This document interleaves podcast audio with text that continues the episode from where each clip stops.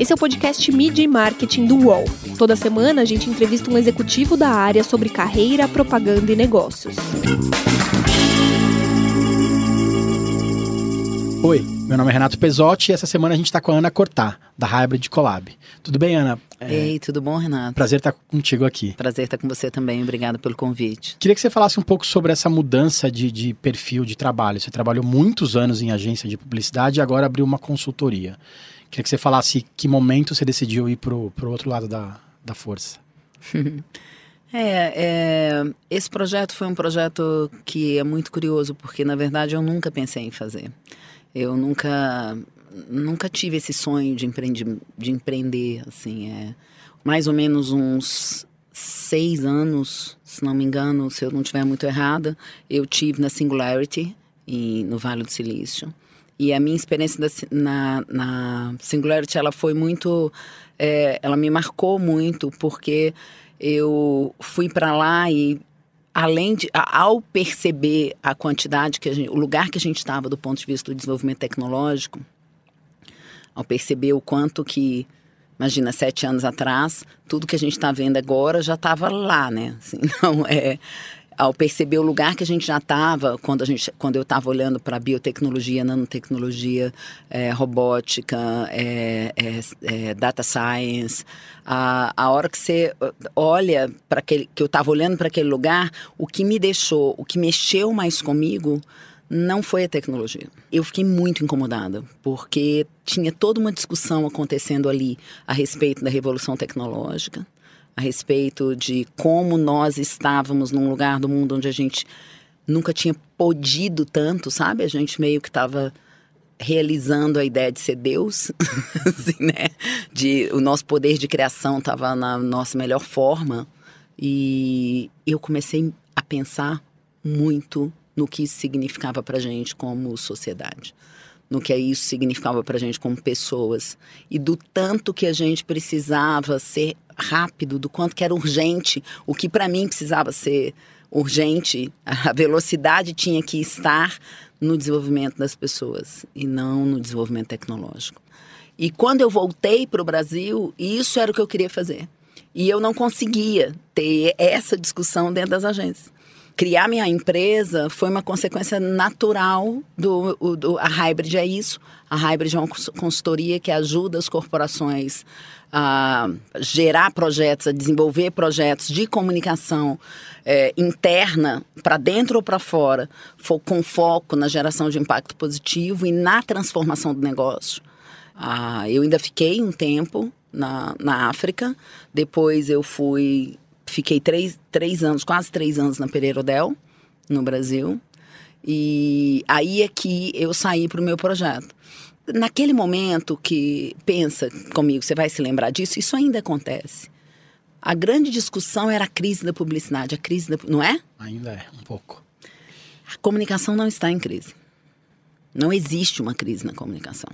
A comunicação nunca teve tanta importância.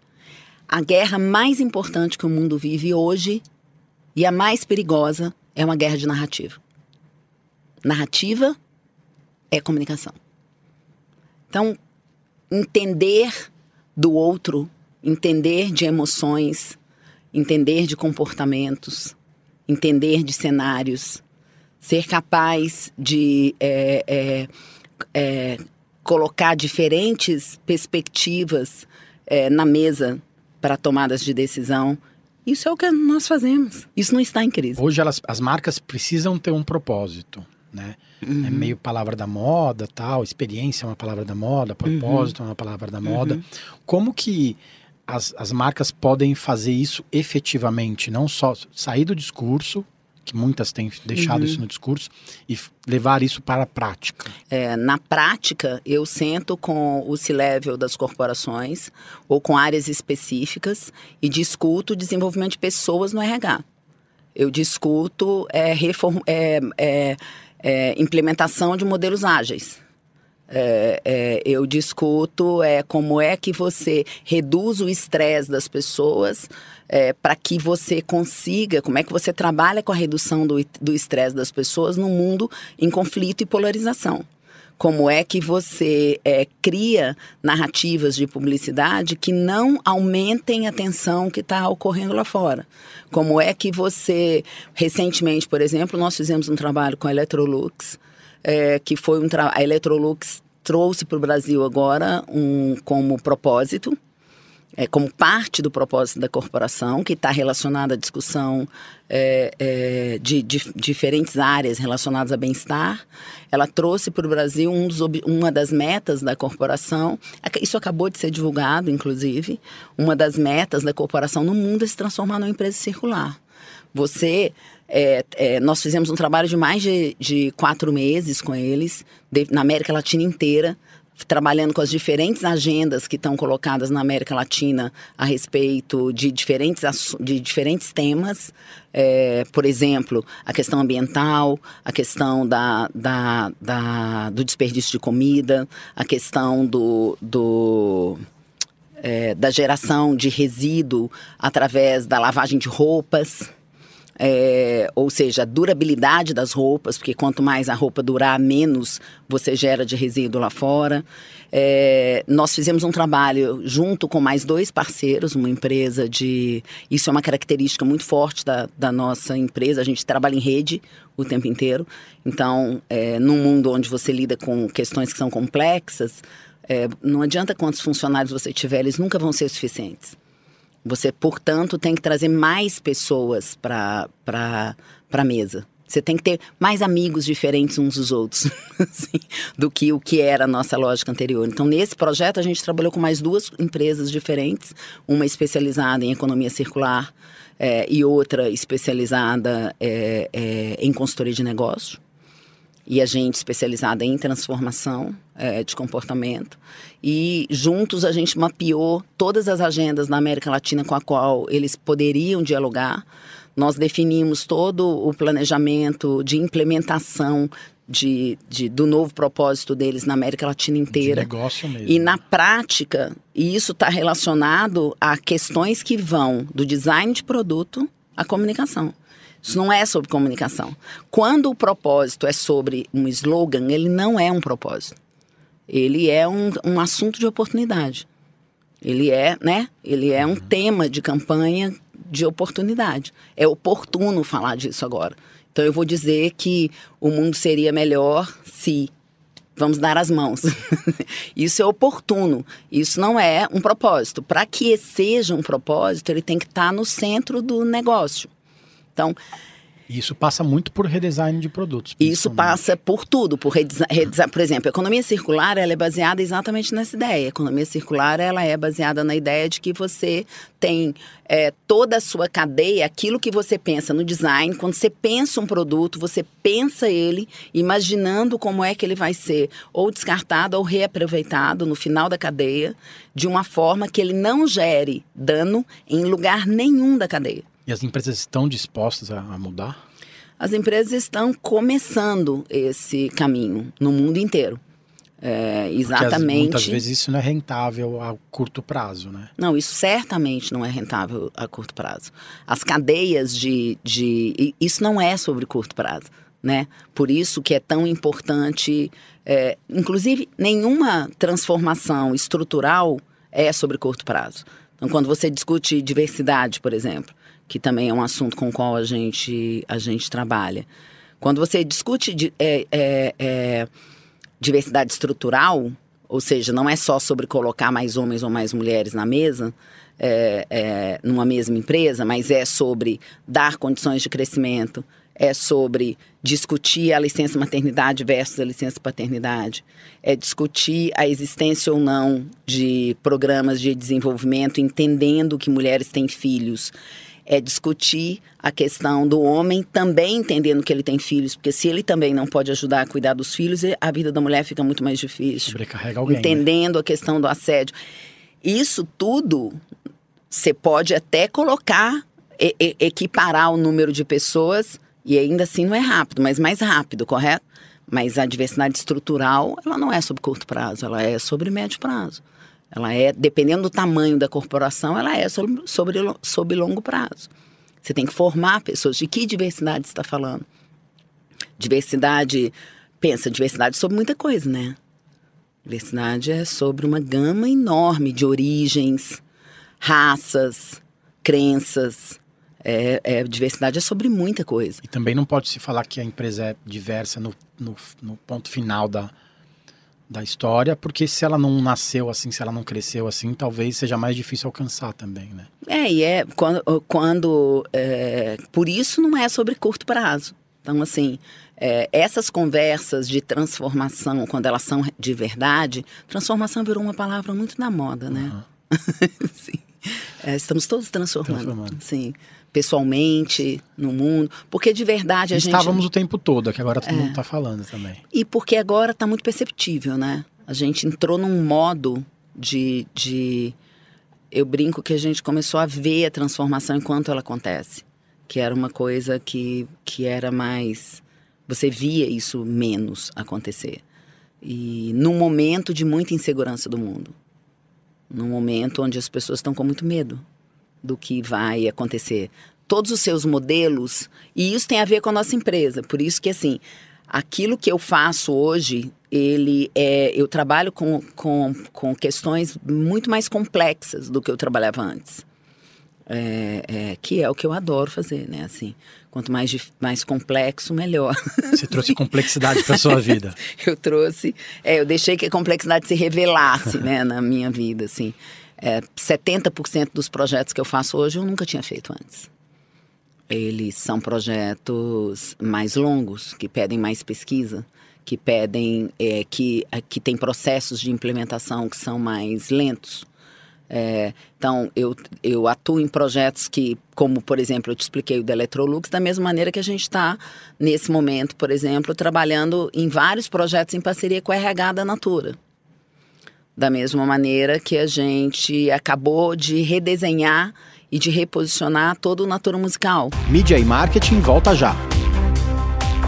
Os podcasts do UOL estão disponíveis em todas as plataformas. Você pode ver a lista desses programas em uol.com.br/podcasts. Recebe salário, faz transferência, pagamento, recarga de celular e até empréstimo, tudo sem taxa. PagBank, a sua conta grátis do PagSeguro. Baixe já o app e abra sua conta em 3 minutos. Alguns anos atrás era mais difícil ter líderes mulheres, principalmente na área de comunicação. Eu acho que nos, de repente, nos 5, 10 anos, a avalanche feminina está chegando. Tá, será que é por causa disso também que as empresas estão mudando? A comunicação está mudando? Por causa da chegada das mulheres? Talvez. Eu, eu acho que Hoje toda a gente tem muito mais mulheres nas empresas. É, eu acho que toda diversidade é bastante transformadora, né? Assim, eu acho que tem inclusive várias pesquisas hoje de várias empresas muito confiáveis no mundo, é, como a Century, é, McKinsey, que são é, pesquisas que já mostram o quanto que é, empresas, times mais diversos é, produzem resultados mais inovadores apesar de serem mais difíceis de serem geridos, né? Porque times de mais, quanto mais diverso um time, mais você vai ter que lidar com o conflito, que é bom. É que a gente aprendeu que ele não é bom, mas na verdade, eu por isso eu nem gosto muito de chamar de conflito, eu chamo de fricção, porque a, ela, ele, você não precisa necessariamente ter um confronto, mas você tem um desconforto, você tem um mundinho, incômodo, né? você sai do seu mundo. Eu, essa, essa é uma boa ideia, de um bom jeito de pensar. Todo mundo sempre usa aquela expressão sair da caixa, não é? Uhum. Você imagina que você, quando você coloca um homem e uma mulher trabalhando juntos, naturalmente eles têm que sair da caixa para acessar o outro. Se, se esse homem ou mulher são um do Capão Redondo e o outro é, de Belo Horizonte ou do Itaim Bibi, sempre viveu no Itaim, estudou no Santa e fez GV, e você tem uma outra pessoa é, que vem do Capão, sempre estudou em escolas é, públicas é, e fez universidade, você junta essas pessoas ou não, você junta essas pessoas numa mesma mesa para discutir um tema, elas naturalmente têm que sair da caixa para um acessar a outra. A não ser que alguém não escute alguém. Né? Se alguém não escutar e impor e seu ponto de vista, mas aí não vai chegar a lugar nenhum. Então, a diversidade, ela ela tende a gerar uma transformação, ela tende a trazer novas visões que, que de alguma maneira mudam as coisas. Então eu acho que a chegada das mulheres ao mercado, a ampliação do, da presença das mulheres, né? Impostos decisivos. Impostos também. decisivos, e não só de mulheres, né? A gente tem hoje, no Brasil, por exemplo, você tem é, é, trans em posições é, de como alto executivo. Etapa, né? É, então, mas essa, você, você estar vendo mais, essa foi uma das coisas que a tecnologia nos permitiu. A gente fala muito sobre tecnologia, sobre outros aspectos, mas uma das coisas que a tecnologia nos deu foi que ela ampliou a nossa capacidade de visão. A gente vê mais diferenças é, de todos os níveis do que a gente jamais viu. Jamais às vezes a gente não queria ver. É, eu costumo usar como exemplo os aplicativos de encontro. Se você pega, se você pega um aplicativo de encontro, alguns aplicativos de encontro hoje, eles já, já possuem uma variação do ponto de vista de é, é, escolha daquilo que você está buscando é, muito grande, né? Então, homossexual, heterossexual, heteroflexível, homoflexível, objectum sexual, é, tem uns nomes que eu, que eu ainda não, não sei todos. Mais mas, difícil de decorar. Mas você imagina. E alguns deles você já tem no mesmo aplicativo é, pessoas que, por exemplo, buscam é, um homem, uma mulher, ou um casal, ou um homem e uma mulher, ou seja como for. Isso é ampliação de visão. Quanto, quanto mais você percebe essa. Porque a diferença sempre existiu, correto? A diferença é que agora eu vejo ela. Durante muito tempo. Ela está mais aparente. Ela está muito aparente. Então eu acho que isso também ajudou. Eu acho que a chegada das mulheres é uma coisa, a, discussão da diversidade como um todo é outra coisa. Um desenvolvimento tecnológico que nos permitiu ver mais do que a gente jamais viu. Portanto, a gente vive mais em fricção. Mais vezes durante o dia, qualquer pessoa, a sua mãe, a minha mãe, mais vezes durante o dia, a gente encontra alguma coisa que nos surpreende, que nos tira do, do lugar de conforto. Em algum lugar no seu celular, em alguma coisa que chega da, da do, pelo WhatsApp, é, em um, acontecendo na novela. Aproveitando que você falou de, de quebrar momentos de conforto, ter momentos de desconforto, é, em 2017 você liderou uma grande pesquisa do, do grupo de planejamento, ao lado do Ken Fujioka, que falava sobre assédio. Né? Vocês ouviram quase 1.500 pessoas em agências de publicidade e 90% das mulheres, principalmente, se declararam ter sido objeto, alvos de assédio ou sexual ou moral. É, não vamos falar da pesquisa aqui, porque quem quiser depois pode ter acesso dentro do site do grupo de planejamento, mas o quanto isso mudou a sua vida. Assim, você teve acesso a muitas histórias que a gente sabe que acontece, a gente sempre ouviu essas histórias, só que a gente ouviu dizer, né? A gente não ouvia a realidade. Quanto que isso mudou sua vida efetivamente? E a partir desse momento você até de repente mudou de carreira. Foi uma, uma quebra, assim? Foi, um, foi isso que você precisava também para mudar, de repente? Para mim, a, a, agora foi um divisor de águas muito forte, assim, por mais de um motivo. Acho que ler todos aqueles depoimentos, a, nós foram mais de mil depoimentos escritos, né? É, fez a gente, é, vou falar na primeira pessoa, é, porque eu tendo a falar isso sempre, falando de mim do quem, mas me fez perceber que me fez me ver como assediadora. Acho que essa foi a primeira coisa que foi. Não é à toa que a gente começa a pesquisa, nós fizemos quase 50 apresentações, não é à toa que a gente começa dizendo eu já fui um assediador moral porque essa foi uma descoberta muito poderosa, sabe? A gente aprendeu o que é sobre o outro, que é uma coisa que a gente não pensa muito, porque você fica se. Será que eu fiz? Não é assim que as pessoas reagem muito? Elas falam: como é que eu sei que se eu estou fazendo? Preste atenção em como o outro se sente. É o sentimento do outro que vai te fazer perceber é, se você está ou não agindo do jeito certo. É, e a maior parte das pessoas até mesmo perceba quando o outro dá uma risadinha sem graça, sabe? Então, é, eu, eu percebi muito claramente como eu tinha sido criada de uma como, como profissional, como eu vinha de um ambiente tóxico, como eu vinha de uma, uma cultura que era perversa. E, e, e percebi, inclusive, o quanto algumas coisas são muito. De, tinham se tornado parte daquilo que eu era. Sim, por exemplo, eu percebi o quanto que eu. O quanto que eu tinha um, uma, o quanto eu, eu tinha admirado e gostava de pessoas que tinham me assediado. Porque eu também tive que prestar atenção no quanto que eu havia sido assediado.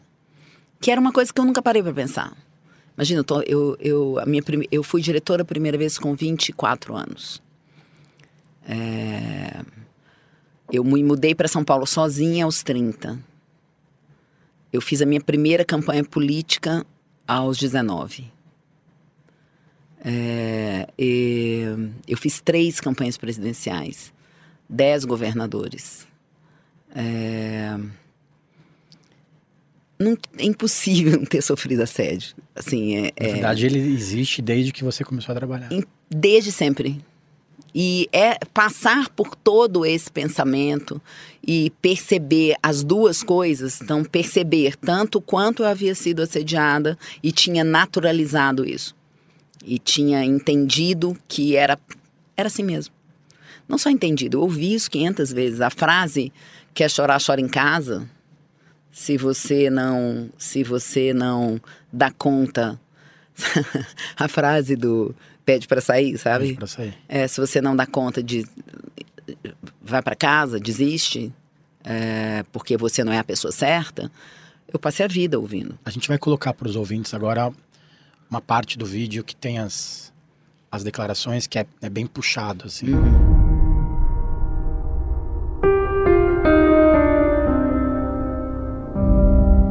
Mulher, 35 anos. Por inúmeras vezes, o diretor da criação e de produção já bateram nela dizendo: é de uma bunda assim que precisamos aqui. Chorei todas as vezes que isso aconteceu. Contei no RH. Mas o RH disse que deveria agradecer por eles gostarem de mim. Homem, 34 anos. Ouvi esta. Esse daí aguenta. Pode passar tudo para ele. É de família pobre.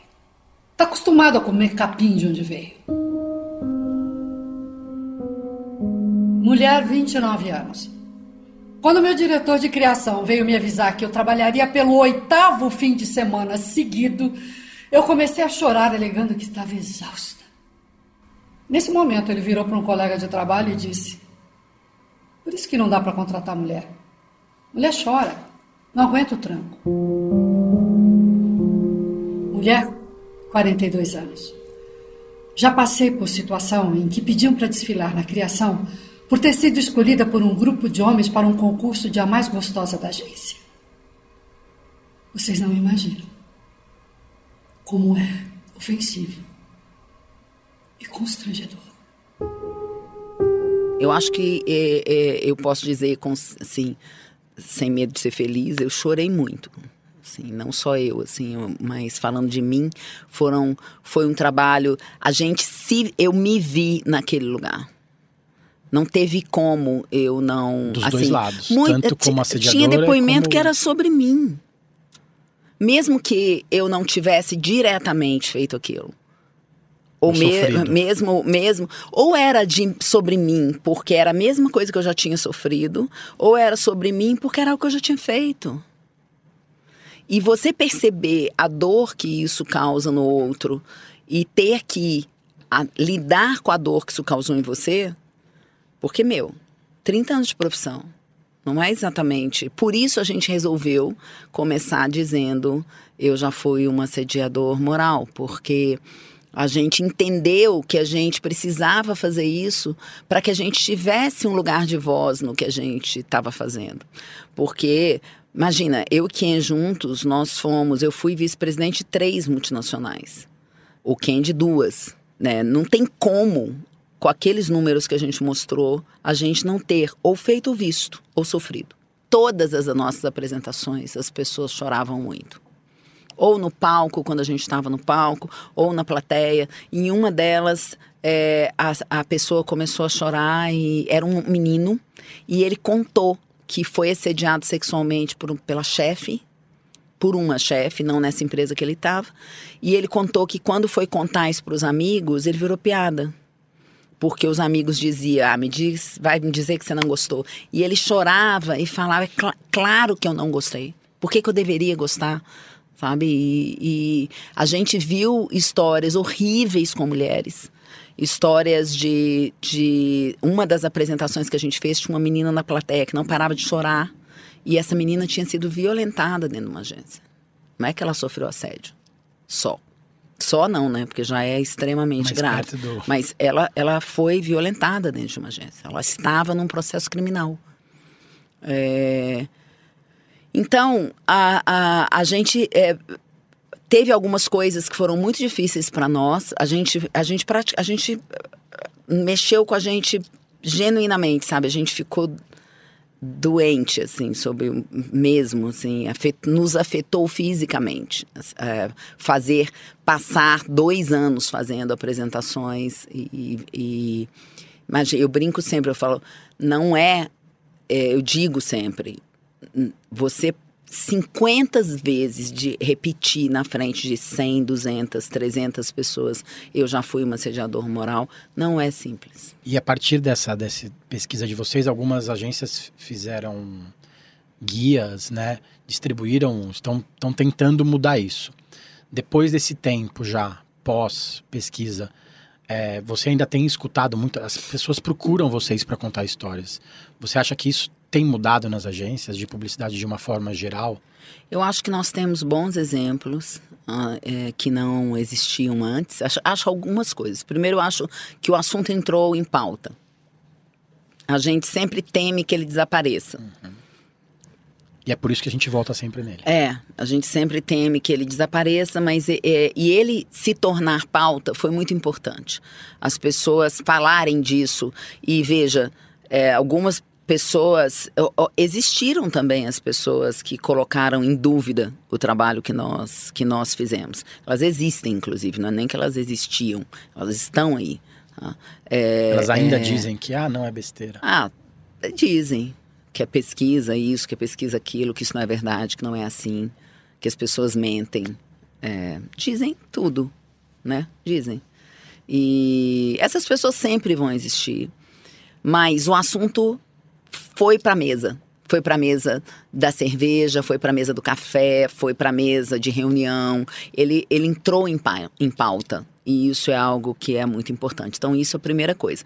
A segunda coisa, muitas algumas agências, algumas em particular, ah, eu cito como a Underman, que fez um trabalho interno extremamente fez um trabalho realmente de tolerância zero ao assédio, criou grupos internos, relacionou diversidade. Não vai existir diversidade enquanto houver assédio. Não, não, é, não é possível que exista.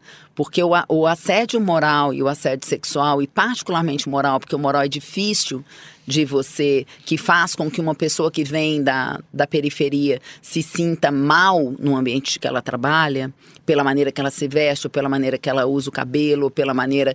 Enquanto esse tipo de coisa existir, e as pessoas acharem que é normal, que tudo bem, que elas não estão fazendo nada de errado, que isso é uma polícia do politicamente correto, enquanto isso for dessa forma, a gente vai ter um mundo onde a diversidade não vai entregar aquilo que ela tem de melhor. Onde você vai, e pior do que isso, onde você vai estar devolvendo para casa pessoas doentes. Doentes pela. é, a gente descobriu uma, uma coisa que a gente não conhecia chamada síndrome de inutilidade, que é a sensação de que, de que você não serve para nada. Que é uma, uma, uma sensação que muitas pessoas vivem durante oito horas por dia ou mais. E quando você chega em casa? Vo- Você está devolvendo pais, mães, filhos, sobrinhos para casa doentes. Isso não tem o menor sentido em nenhuma indústria. A nossa indústria não é a única indústria que vive o assédio, mas a situação do assédio na nossa indústria é muito grave, tanto do assédio moral quanto do assédio sexual. E é, no, fora a questão humana, do ponto de vista competitivo, não faz o menor sentido. Porque as, a, a nossa indústria deveria estar na ponta da discussão da, das grandes mudanças. Ela deveria estar é, é, puxando o carro das grandes transformações e não correndo atrás de tentar manter o status quo. De e fingindo que nada está acontecendo. Então, uma coisa que até hoje a gente gostaria muito que acontecesse e não aconteceu é a indústria como um todo se manifestar, sabe, através das suas grandes lideranças, é, sinceramente, e se desculpar como nós nos desculpamos. E se desculpar e declarar tolerância zero assédio e tomar providências reais para que ele não ocorra. Reais. A gente deu algumas sugestões, como promover o diálogo, porque o diálogo faz muita diferença, distribuir a cartilha, criar um sistema de denúncia que funcione que, que proteja, criar uma rede de proteção.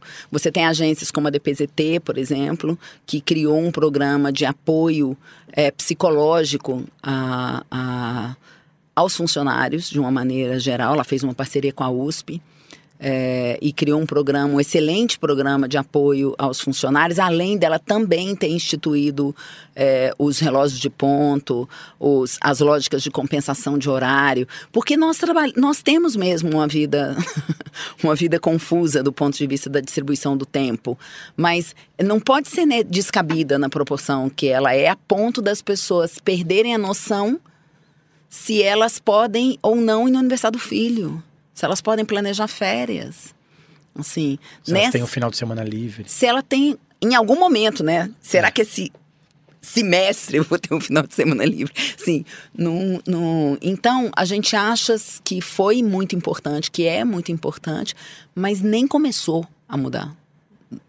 No lugar onde de fato a mudança deve estar. Sim. E, sinceramente, como se trata de pessoas e de saúde e de, portanto, famílias e, portanto, sociedade, devia ser urgente. Não devia ser algo que você. Você deveria ter um plano de urgência. Legal. Agora, falando de bons exemplos, queria que você citasse uma campanha ou uma ação que você participou e que você tem muito orgulho de ter participado. Não vale falar da pesquisa agora que a gente estava falando é. até agora. Com certeza a pesquisa é o de repente, uma ação que você tem muito Tenho orgulho. muito orgulho de ter participado. Queria que você falasse de uma campanha, é. uma coisa assim. Tem um, um...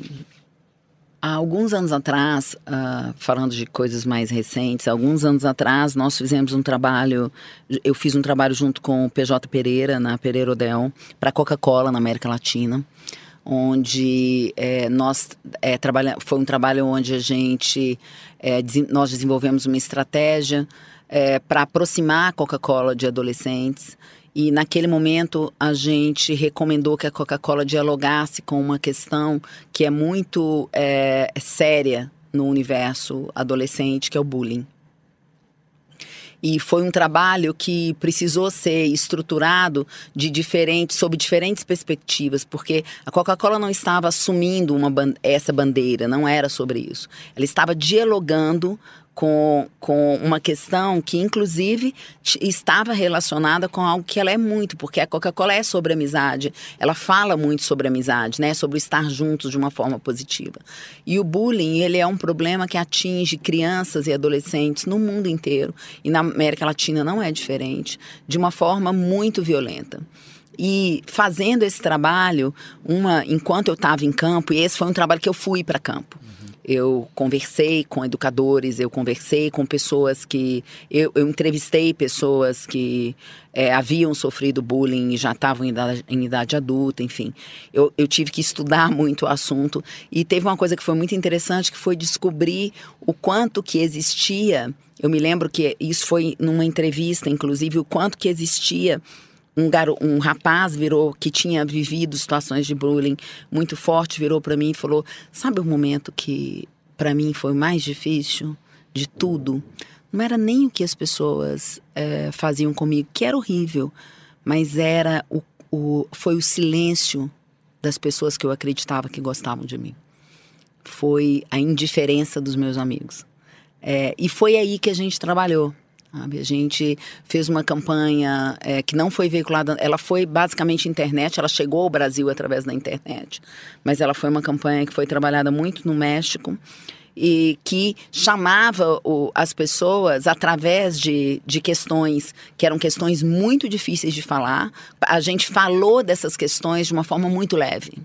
E a gente falou dessas questões chamando não para o problema, mas chamando para o quanto a amizade tinha uma importância é, absolutamente crucial para fazer com que aquilo não acontecesse.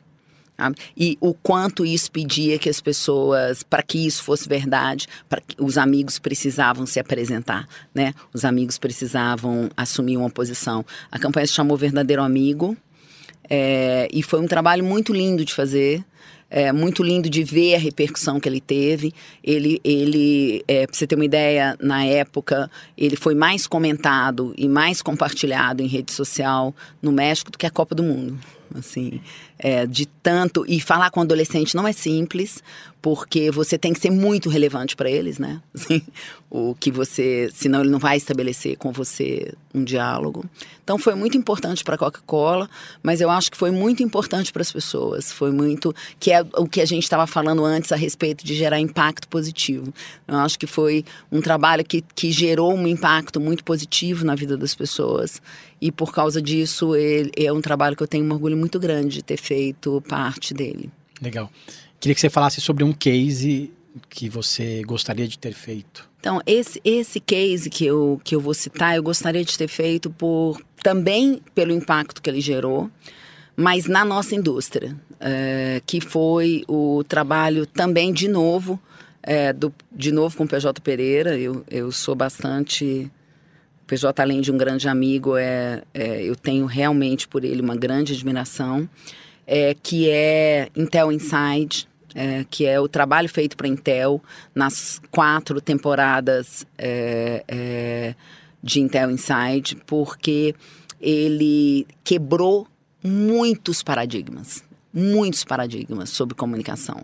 De cara, ele é um trabalho que é, aproxima a narrativa da. Aproxima, não, ele trabalha a comunicação de marca no entretenimento. Então, ele é um trabalho sobre entretenimento. É, os roteiros são roteiros construídos que não são construídos numa lógica de publicidade, mas numa lógica de cinema. Ele tem algumas coisas de muito interessantes, como por exemplo, é, a gente tinha muito, quase nada de referência de uma estratégia que usava mais dinheiro na mídia do que mais não, mas que tinha 40% da verba em produção. Isso não era uma coisa com a qual a gente Estava acostumado. Estava acostumado naquele momento específico. A gente estava vindo de uma época que se falava de produção para a internet ter que ser barata. Você se lembra, né? Uma câmera na mão. E não é no estilo Glauber Rocha. Mas não, não. Né? Então, isso para mim foi uma primeira quebra, é que foi muito importante. A segunda quebra, o diálogo com o entretenimento. Então, você, uma construção é, não linear. Uma, então, você tinha temporada, mas cada temporada era uma história diferente da outra. A, a, maneira que o produto, que a marca era apresentado dentro das histórias, era quebrava completamente a ideia que se tinha naquele momento específico a respeito do que era product placement ou merchandising. Ou merchandising. O produto era ele, ele estava presente no roteiro da forma mais não invasiva possível como parte da. Ele era necessário ao roteiro. Ele, ele não invadia o roteiro, ele era necessário ao roteiro. Ah, ah, foi a primeira vez que uma peça de public, que uma campanha publicitária ganhou o Emmy. E não foi o Emmy de publicidade, foi o Emmy de televisão. É, eu me lembro que o, o, do PJ contar que o júri, o presidente do júri disse para ele que fez tudo que ele podia para não dar esse prêmio para ele, mas que foi para uma peça publicitária, mas foi impossível. Então quebrou outro paradigma. Ele, a, o roteiro de uma das, das de uma das temporadas, daquela que o rapaz acordava cada dia num corpo, foi vendido para uma série. Então o cliente ganhou dinheiro Sim, o, o, argumento da série se, foi vendido para uma empresa de entretenimento, uma peça de uma série publicitária. Inverteu a ordem e das inverteu coisas. a ordem das coisas. Na última temporada, o Hulu é, comprou exclusividade de distribuição. Obrigado, Ana, pelo tempo, pela Imagina, disposição. foi um Acho prazer foi uma, enorme. Uma grande aula pra gente. Imagina, foi um prazer enorme, eu que agradeço. Parabéns pelo projeto. Então, semana que vem a gente volta. Até mais. Os podcasts do UOL estão disponíveis em todas as plataformas. Você pode ver a lista desses programas em uol.com.br/barra podcasts. Midi Marketing tem reportagem de Renato Pesotti, captação de áudio de Amer Menegassi, edição de áudio de Alexandre Potashev e coordenação de Juliana Carpanês.